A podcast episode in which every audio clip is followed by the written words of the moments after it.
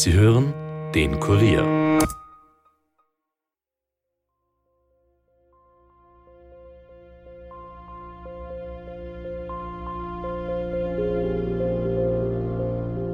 Also an und für sich war der Tagesverlauf unauffällig so. Es ist nur aufgefallen, dass er zum Nachmittagskaffee nicht selbstständig gekommen ist. Das war eine telefonische Anzeige Mhm. vom Seniorenzentrum. Das war schon relativ spät am Abend. Dann kam er in das VW-Werk und da ist er halt das Unglück passiert. Eh, Da ist er mit dem Stehgabelstapler gefahren. Da ist er von der Rampe 80 Zentimeter hoch runtergefallen.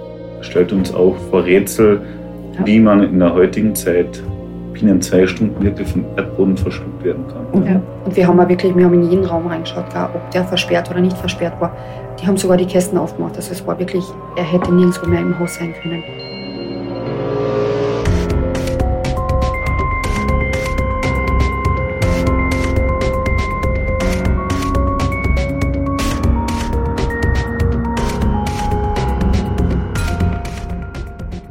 Herzlich willkommen zu Dunkle Spuren, dem True Crime Podcast des Kurier, in dem wir ungelöste Kriminalfälle aus Österreich neu aufrollen. Mein Name ist Stefan Andres.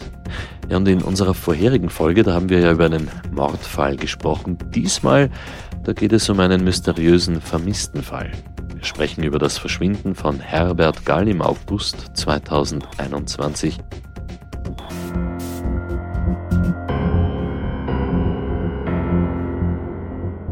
Die Spur vom Herbert Gall verfolgt unsere Reporterin Elisabeth Hofer. Sie hat die Geschichte recherchiert und ist natürlich jetzt auch hier bei mir im Podcaststudio. Hallo Eli. Hallo Stefan. Eli, du hast diesen Fall, wenn es dunkel wird, genannt. Wie kommt es zu diesem Titel? Ja, das Dunkel ist in dem Fall zwei- oder sogar dreideutig.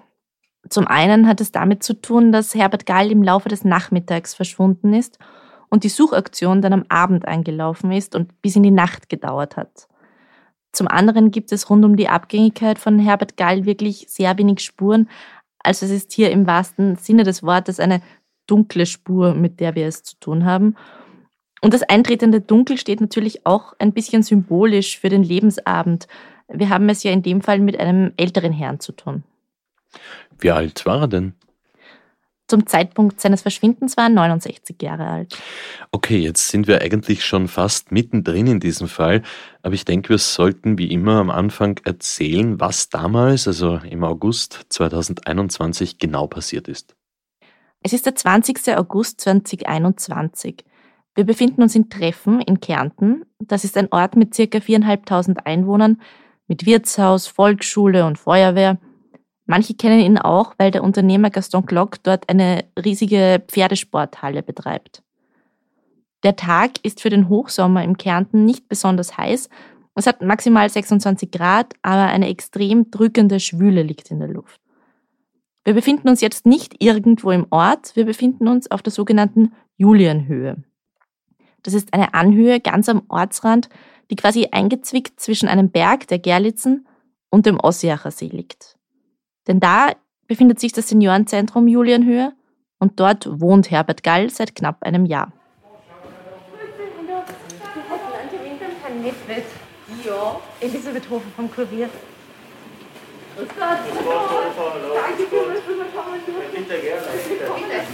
Ja, bitte, schön zu sein. An dem Tag kommt Herbert Gall wie gewohnt um 13 Uhr zum Mittagessen. Alles ist gut, alles ist normal, alles ist wie jeden Tag. Drei Stunden später gibt es Kaffee und Kuchen, auch wie jeden Tag. Aber an diesem Tag kommt Herbert Gall nicht zum Kaffee. Und wie war dann der, dann der Tag des Verschwindens? Also wie ist dann das bemerkt worden? Also an und für sich war der Tagesverlauf unauffällig so. Ähm, es ist nur aufgefallen, dass er zum Nachmittagskaffee nicht selbstständig gekommen ist. Und dann sind die Mitarbeiter reingegangen und haben dann ihm gesehen, dass er nicht da ist. Und Er ist jeden Tag zur selben Zeit der Genau. Nachmittagskaffee. jeden Tag zur selben Zeit. Und dann haben sie natürlich das ganze Haus abgesucht, also im Haus herinnen, beziehungsweise auch das Gelände. Und dann ist ihm aufgefallen, dass er nicht mehr da ist. Mhm. Ja, wobei wir jetzt am offenen Zeitfenster von Mhm. zwischen 14 und 16 Uhr, also es ist Genau. Das ist gar nicht wirklich lang. ein, ein Zeitfenster von Mhm. zwei Stunden und das äh, verwundert uns und, und, und äh, stellt uns auch äh, vor Rätsel, Ja. wie man in der heutigen Zeit durch die verschiedenen Medien und dergleichen, gell, binnen zwei Stunden wirklich vom Erdboden verschluckt werden kann. Ja. Und wir haben auch wirklich, wir haben in jeden Raum reingeschaut, gar, ob der versperrt oder nicht versperrt war. Die haben sogar die Kästen aufgemacht. Also es war wirklich, er hätte nirgendwo mehr im Haus sein können. Die zwei Menschen, die wir da gerade gehört haben, das sind Daniel Nedved und Martina Hohenberger. Er ist der Leiter des Seniorenzentrums, sie die fachliche Leitung in Sachen Pflege. Das Heim ist ja relativ klein, nur 60 Bewohner. Also vor allem Martina Hohenberger kennt dort wirklich jeden Einzelnen. Herr Nedved war damals gerade auf Urlaub, aber auch ihn hat man informiert und er ist dann natürlich sofort zum Heim gefahren. Also, wie ich vorhin gesagt habe, 13 Uhr war Mittagessen. Das dauert, jetzt mal großzügig geschätzt, eine Stunde. Also sagen wir, Herr Gall geht um 14 Uhr. Und um 16 Uhr taucht er nicht mehr zum Kaffee auf. Also sind exakt diese zwei Stunden, in denen irgendetwas passiert sein muss.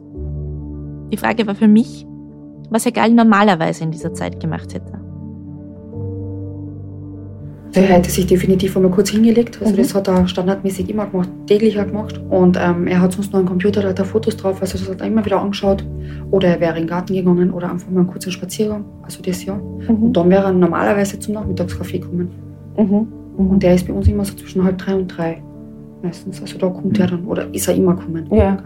Und da ist es dann aufgefallen, dass er nicht da ist.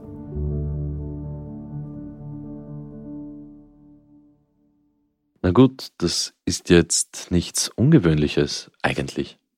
Nein, gar nicht. Generell beschreiben Herr Nedved und Frau Hohenberger Herbert Gall als unauffälligen Bewohner. In Ordnung. Also zurück zu diesem 20. August. Im Heim stellt man also fest, Herr Gall ist nur nicht zum Kaffee nicht gekommen, er ist generell nicht im Haus, also nirgendwo dort. Wie ist es dann weitergegangen? Ja, das Heim kontaktiert dann die Ehefrau von Herrn Gall. Über sie und von meinem langen Gespräch mit ihr werde ich später noch ausführlich erzählen. Jedenfalls weiß auch sie nicht, wo ihr Mann abgeblieben sein könnte. Die Ehefrau wohnt in Bad Kleinkirchheim, das ist eine halbe Stunde bis 40 Minuten von Treffen entfernt. Und sie setzt sich in ihr Auto und fährt zum Heim. Und das hat in der Zwischenzeit auch die Polizei informiert. Als es dunkel wird, sind dann also alle da. Die Heimmitarbeiter, der Heimleiter, der ja eigentlich auf Urlaub war, die Ehefrau von Herrn Gall und die Polizei.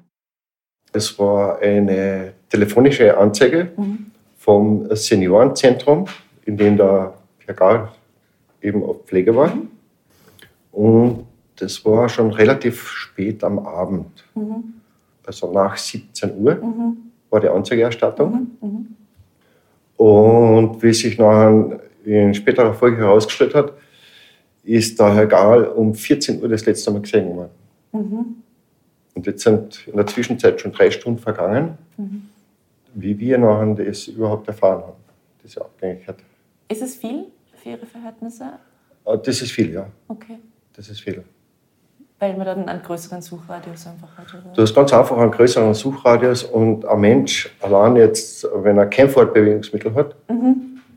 in drei Stunden schon ziemlich weit kommt. Ja. Mhm. Ja, verstehe, verstehe. Grundsätzlich haben Sie ja öfter Meldungen von der Julienhöhe, oder? Ja, Nicht Abhängigkeiten, aber ja Sie fallen es, ist, öfter mit es ist immer wieder, es kommt vor, dass jetzt äh, Patienten einmal äh, sich äh, von der Einrichtung entfernen Mhm. und dann kann es einfach einmal kurzfristig abgängig sein und gesucht werden. Das heißt, haben Sie sich da schon irgendwie gedacht, dass es so eine lange Abhängigkeit wird? Oder haben Sie sich gedacht, Sie fahren da jetzt hin und dann, dann taucht er schon wieder auf? Nein, überhaupt nicht.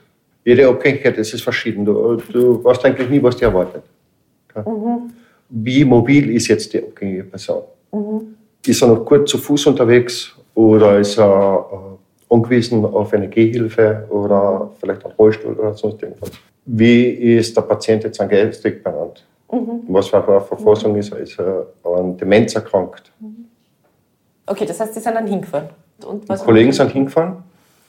Und es ist dann in weiterer Folge sind die einmal die Daten erhoben worden. Was ist los? Wohin? Wann ist das letzte Mal gesehen worden? Aber das heißt, es ist in der Nacht dann schon die Suche angelaufen? Das ist in der Nacht schon, war die erste Suchaktion mit allem drum und dran, mit Einsatzgruppen, mit äh, Rettungshundestaffel, mit Hubschrauber, mit Nachtsichtgerät, also mit allem drum und dran. Die Stimme, die wir da gerade gehört haben, die gehört Inspektor Dietmar Warum. Er ist der zuständige Beamte bei der Polizeiinspektion Sattendorf, bei der eben am Abend des 20. August 21 die Abgängigkeitsmeldung eingegangen ist. Elli, noch etwas interessiert mich. Der Herr Gall ist doch ein erwachsener Mann. Hm? Jetzt heißt es aber doch immer, dass wenn Erwachsene verschwinden, erst eine bestimmte Zeit vergehen muss, bevor die Polizei da was tut. Hm, Die berühmten 72 Stunden, die vergehen Mhm. müssen, meinst du? So wie man es aus dem Fernsehen kennt. Mhm. Das ist Gott sei Dank vollkommener Blödsinn Mhm. und ein durch das Fernsehen irgendwie verbreiteter Irrglaube. Aber also gut, dass wir da mal drüber reden. Nein, du kannst jederzeit auch einen Erwachsenen als vermisst melden, wenn der irgendwo nicht auftaucht, wo er auftauchen sollte. Und die Polizei wird dann auch tätig. Und so war es eben auch an diesem 20. August. Da hat es eine Suchaktion gegeben mit allem drum und dran, wie wir vorhin von Inspektor Warum gehört haben. Und es ist dann natürlich auch gefragt worden, ob jemand Herrn Gall gesehen hat. Das Problem war aber einfach auch, dass er so unauffällig ausgesehen hat. Das habe ich von der Heimleitung erfahren. Meine These, meine persönliche These ähm, in diesem Kontext ist, ist halt, dass der Herr Gall sehr agil gewirkt hat. Jetzt, also er, er war jetzt niemand, wo man jetzt von der, von der Ferne äh, feststellen hätte können, dass er jetzt im, Pflegeheimbewohner im ist. Pflegeheimbewohner ist. Okay. Er okay. hat einen deutschen Dialekt, Mhm. war sportlich angezogen. Wir befinden uns hier in einer Fremdenverkehrsregion. Und ich Also er glaub, hat ausgeschaut wie ein Tourist. genau. Also so kann. Und das war mitunter vielleicht das Problem, dass er nicht als solches erkannt wurde. Ja, also das kam dann noch dazu, dass man Herrn Gall halt einfach auch für einen Touristen hätte halten können. Er ist auf jeden Fall von ca. 50 Personen gesucht worden. Aber dann ist eben die Nacht hereingebrochen. Und dann ist die Suche in der Nacht abgebrochen worden. Weil es, weil es schwierig ist. Ne? Und weil es, äh, weil es äh, schwierig war, äh, weil das ganz einfach noch nichts mehr bringt. Die Leute sind dann irgendwann einmal erschöpft. Du hast einen gewissen Suchradius jetzt einmal äh, abgesteckt, dann bist du, Mhm. den hast du gemacht. Und die Suchaktion ist dann ähm, in den Morgenstunden am darauffolgenden Samstag noch fest äh, weitergeführt worden. Diesmal noch auch mit Einbeziehung des Ossiachersees. Okay. Da sind die Ufer abgesucht worden, Okay. da und dran und dran, außer mit, mit Boote, mit, wiederum mit Hubschrauber. Das ist quasi die zweite Gefahrenquelle. Die eine ist die Gerlitzen und die andere ist der See. Und die andere ist der See. Ja. Eine Gefahrenquelle der See, die andere der Berg, sagt der Inspektor da. Ja. Also wenn man da auf der Julienhöhe steht und schaut, wird einem schnell klar, wie das gemeint ist mit den Gefahrenquellen. Ich habe mir das gemeinsam mit unserem Techniker Daniel Jammernick nach unserem Besuch im Pflegeheim angeschaut, wie die Gegend genau aussieht und wohin Herbert Gall vom Heim aus hingegangen sein könnte. Das da oben ist die Gerlitzen, oder? Ja, da oben könnte er verschwunden sein. Weil sie davon ausgehen, dass da so viel Wald ist und, und Felsen. Ja, und das ist schwer, selbst für hunderte Leute zu finden. Ja, man, es, es war halt auch im August, gell? Da ist auch noch alles dichter bewaldet. Ja, und dann wird es kalt und dann ist das Laub überall. Ja, genau. Und es ist jetzt noch sehr braun alles. Also ich könnte mich nicht aussehen. Ja. Also die Julienhöhe ist quasi am, am Fuß der Gerlitzen und wenn wir uns dann in die andere Richtung drehen, schauen wir eigentlich schon auf den Aussiacher See. Aber da ist unwahrscheinlich, dass er da reingeflogen ist. Ja, aber es ist eine Straße dazwischen Und Privatgrund. und Privatgrund. Viel Privatgrund. Genau. Da sieht man auch die, die Bahn, die da fährt. Na gut, wir haben also einen Berg und einen See und irgendwo dazwischen einen alten Mann, der aus dem Seniorenheim abgängig ist. Ein bisschen erinnert mich diese Geschichte natürlich an einen anderen Fall aus unserer Dunkle Spuren-Serie. Ja, du meinst unseren allerersten Fall, das Genau. Verschwinden von Marianne Schmidt, ja. Ganz genau. Ich habe das noch einmal nachgelesen von damals. Sie war eine 82-jährige Frau und ist im Mai 2017 auch spurlos aus einem Pflegeheim verschwunden. Das war allerdings in La an der Theier. Mhm. Und von ihr gibt es auch bis heute keine Spur. Mhm. Niemand weiß, was mit ihr passiert ist. Und Dazu muss man natürlich aber in beiden Fällen sagen, dass Seniorenheime ja keine Gefängnisse sind. Ja. Da gibt es weitgehend keine verschlossenen Türen, keine Sicherheitsschleusen auf dem Weg hinaus. Die Senioren sind ja prinzipiell freiwillig da und können und müssen auch hinaus können, wenn sie das wollen. Was wir aber aus dem Fall Marianne Schmidt gelernt haben, ist, dass ältere Menschen oft weiterkommen, als man ihnen eigentlich zutrauen würde. So hat sich nach unserem Podcast damals ein neuer Zeuge gemeldet, der Marianne Schmidt weiter weg vom Pflegeheim gesehen haben will, als ursprünglich vermutet wurde. Mhm, und das heißt natürlich auch, dass man nicht ausschließen kann, dass auch der Herbert Gall weiter gekommen ist, als alle glauben. Genau. Im Fall von Marianne Schmidt jedenfalls hat die Polizei ihren Suchradius dann noch einmal ausgeweitet. Allerdings haben sie eben von ihr auch keine Spur mehr gefunden. Mhm.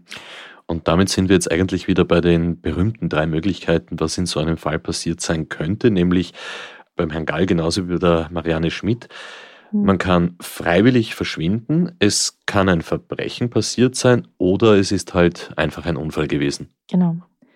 Was dafür spricht und was jeweils dagegen, das gehen wir dann später noch im Detail durch. Okay. Ich habe bei meinem Besuch in Kärnten noch etwas Spannendes erfahren. Es ist ja, wie wir gehört haben, mit Suchhunden nach Herrn Gall gesucht worden. Und diese Hunde haben angeschlagen. Das haben mir der Heimleiter und die Pflegedienstleiterin erzählt. Wobei wiederum die Hunde, also die Hundestaffel, die haben die Fährte aufgenommen am selben ja. Abend. Und die Fährte hat äh, bis zum Bahnhof geführt. Und beim Bahnhof in Annenheim geendet. Und wie weit ist das? Eine halbe Stunde zu Fuß oder da über den Hügel runter, über einen Steg. Und das hätte er schaffen können, theoretisch? Also so gut war er beieinander? Ja. Also war, er war körperlich in der Lage zu gehen. Ähm, okay. Das war sicher eine längere Strecke, aber er war sicher sturzgefährdet, also das auf mhm. jeden Fall. Was wir beobachten, ist, dass äh, Bewohner, also es werden ja äh, immer wieder äh, Personen vermisst. Mhm. Also und Gott sei Dank findet man sie ja wieder. Das ist mhm. jetzt der erste Fall, der uns äh, über so eine lange Zeit äh, beschäftigt.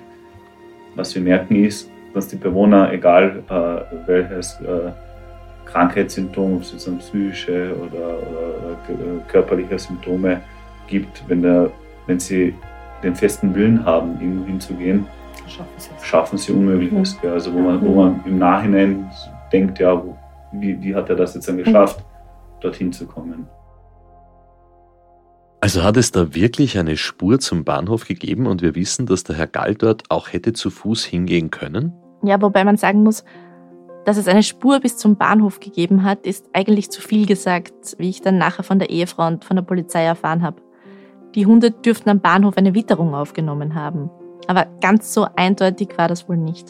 Ja, aber wenn die Hunde am Bahnhof angeschlagen haben, dann kann man das ja vielleicht überprüfen. Vielleicht gibt es ja dort irgendwas wie eine Videoüberwachung, oder? Ja, das hätte ich auch gedacht, aber du darfst dir das nicht so vorstellen wie einen richtig großen Bahnhof. Wir sind am Land, das ist eher eine Haltestelle. Es wurden äh, Videokameras ausgewertet. Aha. Mhm. Zum Beispiel von einer Zugsverbindung. Der ist Annenheim, der Bahnhof. Der Bahnhof ist in Annenheim, mhm. das ist eine Bahnstation. Und es geht dann um die Linie zwischen Feldkirchen und Villach. Aha. Da sind Stunden vom Videomaterial ausgewertet worden. Und er war nicht zu sehen? Nein, nicht. Wobei man aber sagen muss, es handelt sich bei der Videoauswertung jetzt alleine um die Kameras von Hauptbahnhof Villach. Okay. Weil Richtung Feldkirchen gibt es leider keine Kameras. Aha. Da, da haben wir nichts. Okay.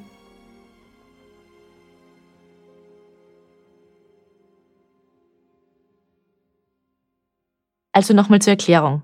Am nächstgelegenen Bahnhof des Seniorenzentrums, dem Bahnhof Annenheim, gibt es keine Videokameras. Was man aber angeschaut hat, sind die Kameraaufnahmen des größten Knotenpunkts in der Region, dem Bahnhof Villach. Mhm.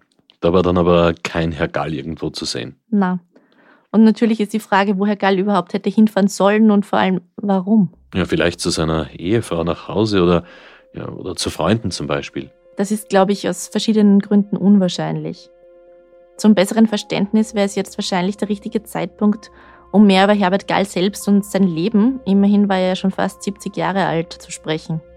Das ist bisher ja noch etwas zu kurz gekommen. Dabei hat Herr Gall eigentlich eine sehr interessante Lebensgeschichte. Und vor allem gibt es darin einen Tag, an dem sich im Leben von Herbert Gall alles verändert hat. Das klingt sehr interessant. Ich glaube, das wollen wir jetzt alle wirklich wissen. Lass uns darüber gleich sprechen nach einer ganz kurzen Werbepause.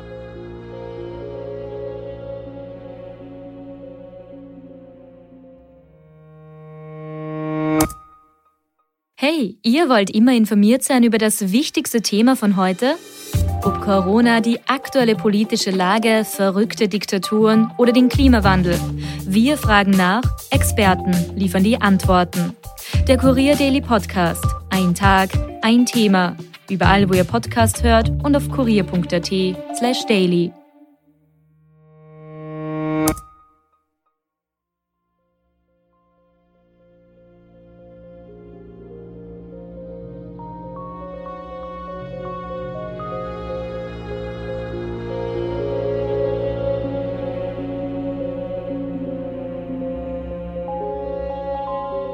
Willkommen zurück zu Dunkle Spuren und zum Verschwinden von Herbert Gall im August 2021 aus einem Seniorenheim in Treffen in Kärnten.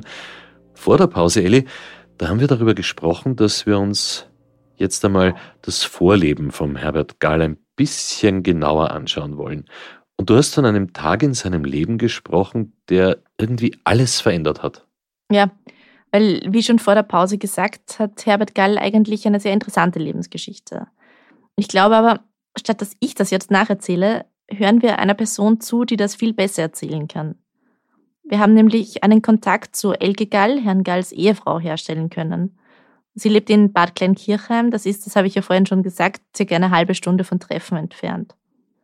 Elke und Herbert Gall stammen beide aus Deutschland und haben sich in Bad Kleinkirchheim niedergelassen. Elke Gall hat uns dann zu sich eingeladen und wir haben sehr lange geredet. Grüß Sie.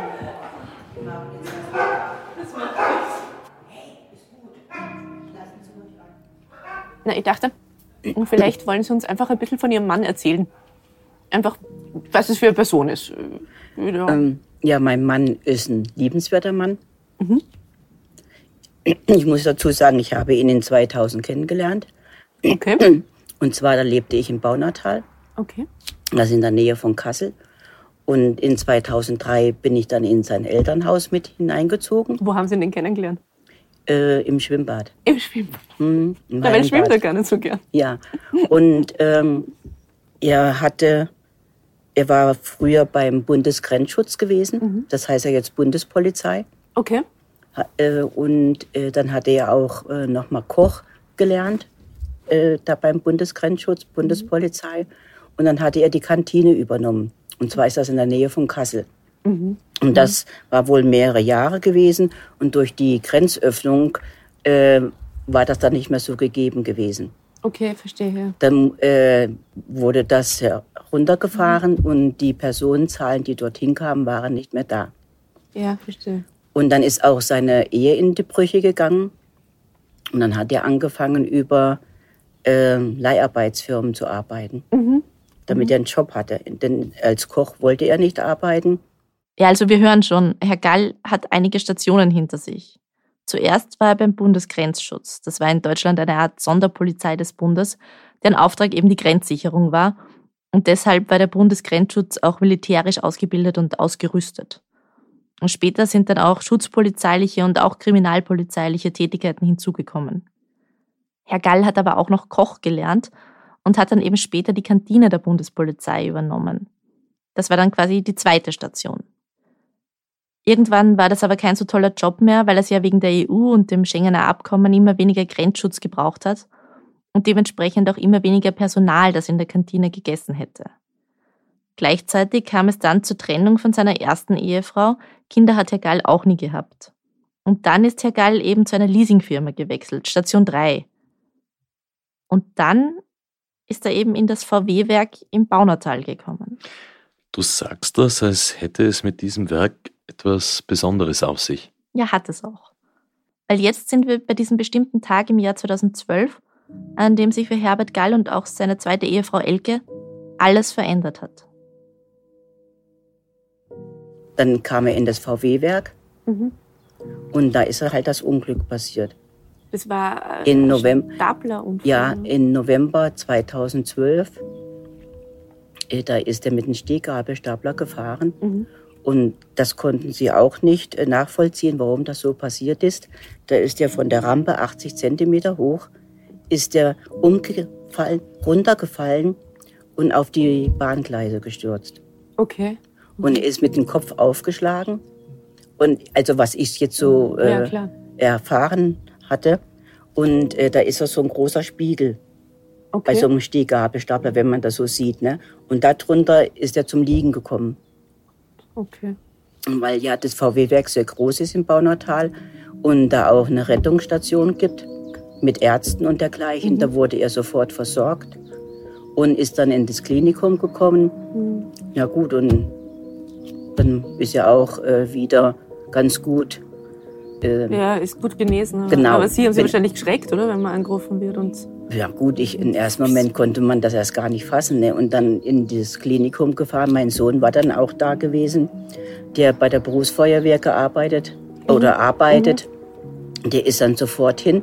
Ich hatte dann zwei Geschwister angerufen und dann geht das natürlich rum. Das ist logisch. Ne? Und er ist dann sofort hingekommen. Ich, sowas habe ich ja noch nie gesehen. Ich meine, ich bin auch schon etliche Male operiert worden. Aber äh, dass man nur an Maschinen angeschlossen ist, das ist nicht so einfach. Ne? Mhm. Wenn man dann da komplett nackt liegt, nur mhm. mit einem Laken zugedeckt ist, das ist nicht einfach. Ja. Und äh, na gut, die ersten paar Tage, die sieben Tage waren nicht einfach gewesen, mhm. weil er zweimal Lungenentzündung hatte. Mhm. Und dann ging es eigentlich. Dann kam er in die Reha. Und im, im November ist es passiert und im März ist er wieder nach Hause gekommen.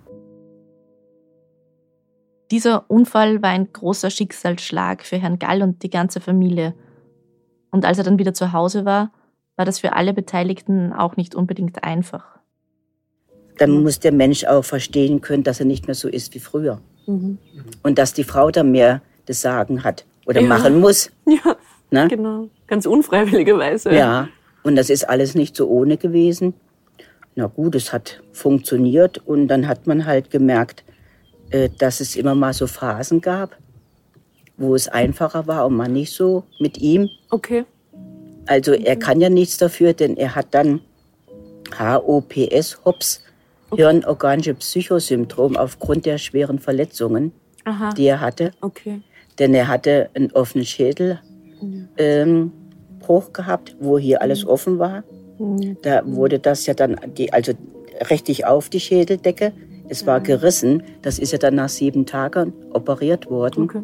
Dann die Blutungen, die dann am Abend hier noch äh, das Blut entnommen ja, wurde ja. durch die OP. Einen doppelten Schädel, doppelten Schädelbruch und äh, ersten Halswirbel, stabilen Bruch, die äh, sechs Rippen hier im Gesicht und hier. Und das war natürlich nicht so einfach gewesen.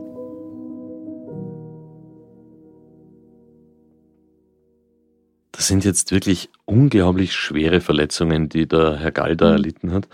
Aber was ist dieses Hobbs-Syndrom, von dem seine Frau da spricht? Hm. Ich würde darüber gerne im zweiten Teil ganz genau sprechen. Okay. Ich glaube, jetzt ist es einmal wichtig, dass wir noch bei der Geschichte von Herbert Gall bleiben. Wir sind nämlich immer noch in Deutschland zu diesem Zeitpunkt. Hören wir uns noch an, wie Herr Gall und seine Frau dann nach Österreich gekommen sind. Dann habe ich gemerkt, äh, dann der Schwiegervater krank, vorher der Bruder, der mhm. Krebs hatte, der dann verstorben ist. Das Haus, der riesengroße Garten, was ich alles allein machen musste. Mhm. Und die zwei Hunde, ich meine, ich habe es geschafft. Und dann sind wir halt zu der Überlegung gekommen, dass wir das verkaufen, mhm. dass wir hierher ziehen, dass wir uns mhm. Damit war er auch einverstanden gewesen. Also wenn ich das nochmal zusammenfassen darf. Herbert Gall hat sich nach seinem Unfall zwar recht gut erholt, dafür wie schwer verletzt war. Aber er hat seine Frau im Haushalt und im Garten nicht mehr wirklich unterstützen können. Darum haben sich die beiden dann entschieden, aus dem großen Haus in Deutschland auszuziehen. Aber warum ist das Ehepaar dann ausgerechnet nach Kärnten gezogen? Herbert Gall hat schon lange davor ein Ferienhaus im Lachtal in der Steiermark gekauft. Er und vor allem seine Frau sind sehr, ich sage jetzt mal, naturverbunden. Ihre große Leidenschaft sind ihre beiden Hunde. Mit denen waren sie viel draußen, spazieren, wandern. Frau Gall schwimmt extrem gern.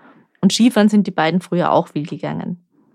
Aber das im Lachtal war wieder ein Haus, ein Grund, also wieder viel Arbeit. Darum haben sich die beiden dann die Wohnung in Bad Kleinkirchheim gesucht, also noch eine weitere Station im Leben von Herbert Gall. Einfacher ist es aber dadurch auch nicht unbedingt geworden. Dann haben wir halt hier die Wohnung gefunden, einen Edelrohbau. Dann hatten wir hier viermal genächtigt, bis wir das hier gefunden hatten, nach unterschrieben hatten, den Kaufvertrag. Hierher gezogen, war alles wunderschön.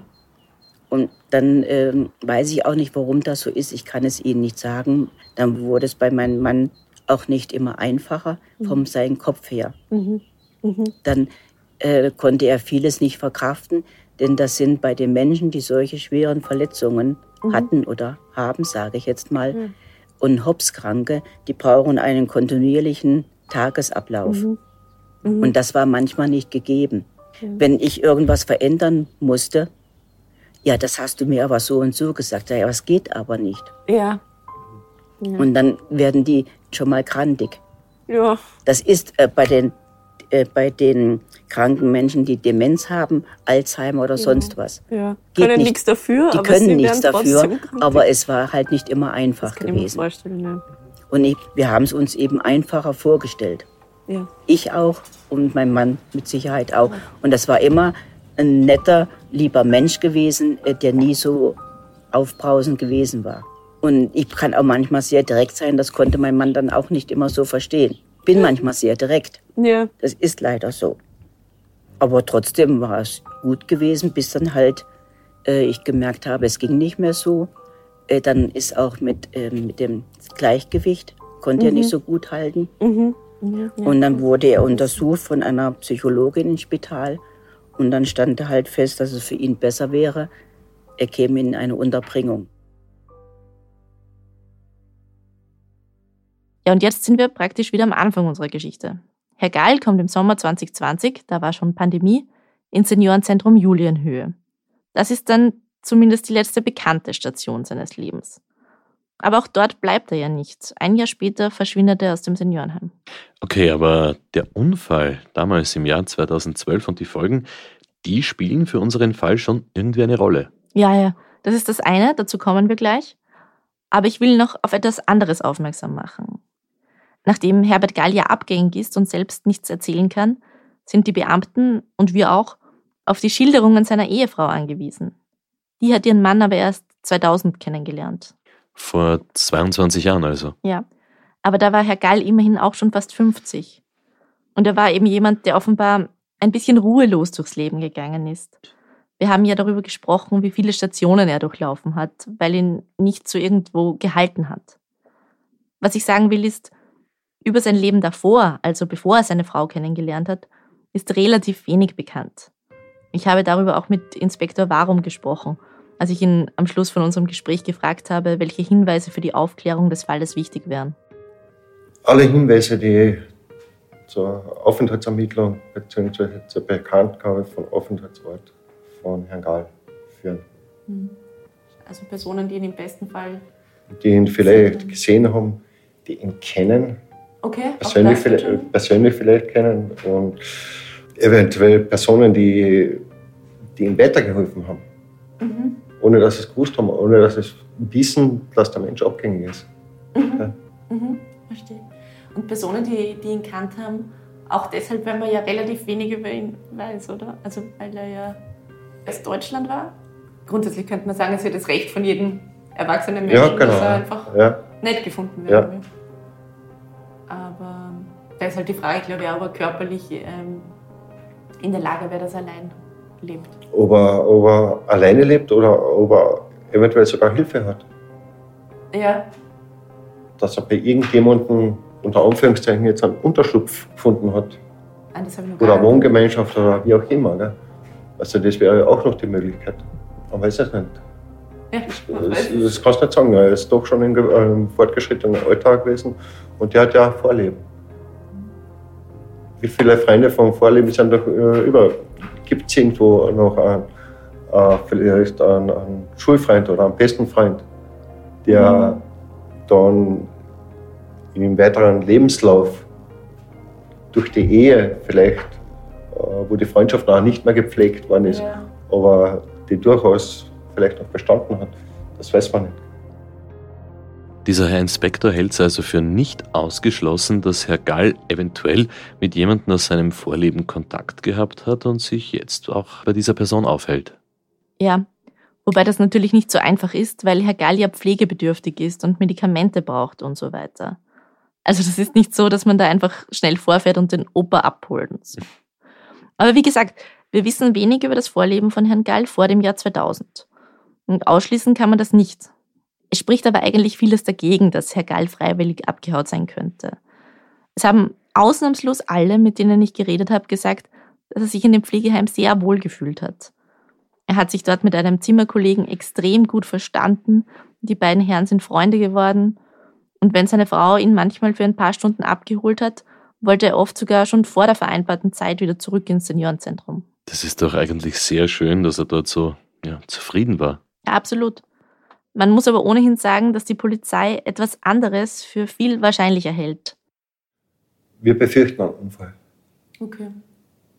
Das ist von der Situation her so, jetzt vom, vom Berg, von der Gerlitzen und vom See wäre es möglich. Ja. Wir haben schon Suchaktionen gehabt auf der Gerlitzen, wo wir äh, Personen nachher leider nicht mehr lebend geborgen haben, wo eigentlich die ganze Suchkette schon mindestens einmal vorbeigegangen ist. Ah, wirklich? Bis wir, bis wir die Menschen auch gefunden haben. Ja. Durch diese Felsvorsprünge teilweise mhm. bleibt ein Mensch nachher lange Zeit unentdeckt. Ja, das kann ich mir vorstellen, dass das gar nicht so, so ohne ist. Mhm. Also eher in Richtung Unfall. In Richtung Unfall, ja. Aber wie, was ich eben nicht verstehe, ist, wieso sollte er denn weggehen aus dem, aus dem Heim? Äh, ist äh, schwer zu sagen. Von der Bekleidung her war er sportlich bekleidet, aber doch rel äh, relativ leicht. Mhm. Vielleicht wollte er ganz einfach einen Ausflug machen. Mhm. Und sagen, vielleicht äh, äh eine kleine Wanderung, das äh, schöne Wetter genießen, einmal, einmal weg. Das heißt jetzt, die Polizei tendiert einmal dazu anzunehmen, dass der Herr Gall sich freiwillig aus dem Seniorenzentrum entfernt hat, zum Beispiel ja, vielleicht um einen Spaziergang mhm. zu machen und dass dabei dann der Unfall passiert sein könnte. Ja, also so wie ich das Gelände vor der Pause beschrieben habe, mit Bergen und See und einem dann doch nicht mehr ganz fitten Herrn Gall, ist das natürlich denkbar. Soll so sein, aber wo ist dann die Leiche? Das haben wir in anderen Fällen ja auch schon thematisiert, dass das im Gelände oft gar nicht so leicht ist, einen verunglückten Menschen zu finden. Erinnert dich an den Fall im Schatten der Berge, das Verschwinden mhm. der Christine Schwarz? Ja. Ja, da habe ich dir hier von einem Fall erzählt, bei dem die Leiche eines Mannes erst 50 Jahre mhm. nach seinem Unfall in einer Felsspalte gefunden worden ist. Das stimmt natürlich. Also war das jetzt ein Unfall? Ein Unfall wäre in diesem Fall naheliegend. Aber es gibt eine Sache, die da gar nicht hineinpasst. Eine Sache, die darauf hindeuten könnte, dass da beim Verschwinden von Herbert Gall doch mehr dahinter sein könnte. Bei unserem Gespräch in Bad Kleinkirchheim hat mir Frau Gall nämlich von einem Anruf erzählt. Ihr Mann soll den Anruf kurz vor seinem Verschwinden erhalten haben. Und dieser Anruf soll mehr als ungewöhnlich gewesen sein.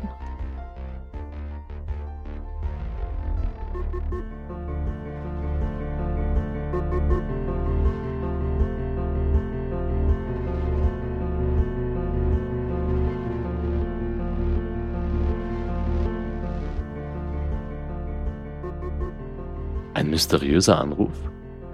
Von wem war dieser Anruf und was hat es damit aus sich?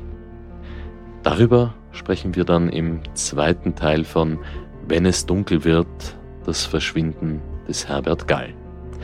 Wir danken Frau Elke Gall, dem Seniorenzentrum Julienhöhe, allen voran Daniel Nedved und Martina Hohenberger und Gruppeninspektor Dietmar Warum von der Polizeiinspektion Sattendorf ja, und wenn ihr, liebe Zuhörerin, lieber Zuhörer, Hinweise zum Verschwinden von Herbert Gall habt, dann meldet euch bitte bei der Landespolizeidirektion Kärnten unter der österreichischen Telefonnummer 059 133 20 0 059 133 20 0 oder bei uns natürlich auch gerne unter dunklespuren.kurier.at Ja, und folgt uns auch auf Instagram unter www.instagram.com slash dunkle Spuren. Dort haben wir jede Menge zusätzliches Material, auch zu diesem Fall und zu allen vorherigen für euch. Und wenn euch diese Folge gefallen hat, dann hinterlasst uns bitte eine gute Bewertung auf Apple Podcasts und Spotify. Und vor allem eins, erzählt euren Freunden davon. Dunkle Spuren ist ein Podcast vom Kurier, Moderation Stefan Andres, Reporter Yvonne Wiedler, Valerie Kripp, Michaela Reibenwein und Elisabeth Hofer. Die Tontechnik Daniel Jamanik, der Schnitt Dominik Kanzian, die Titelmusik von Tobias Schützenberger und produziert wird dieser Podcast von Elias Nabmesnik.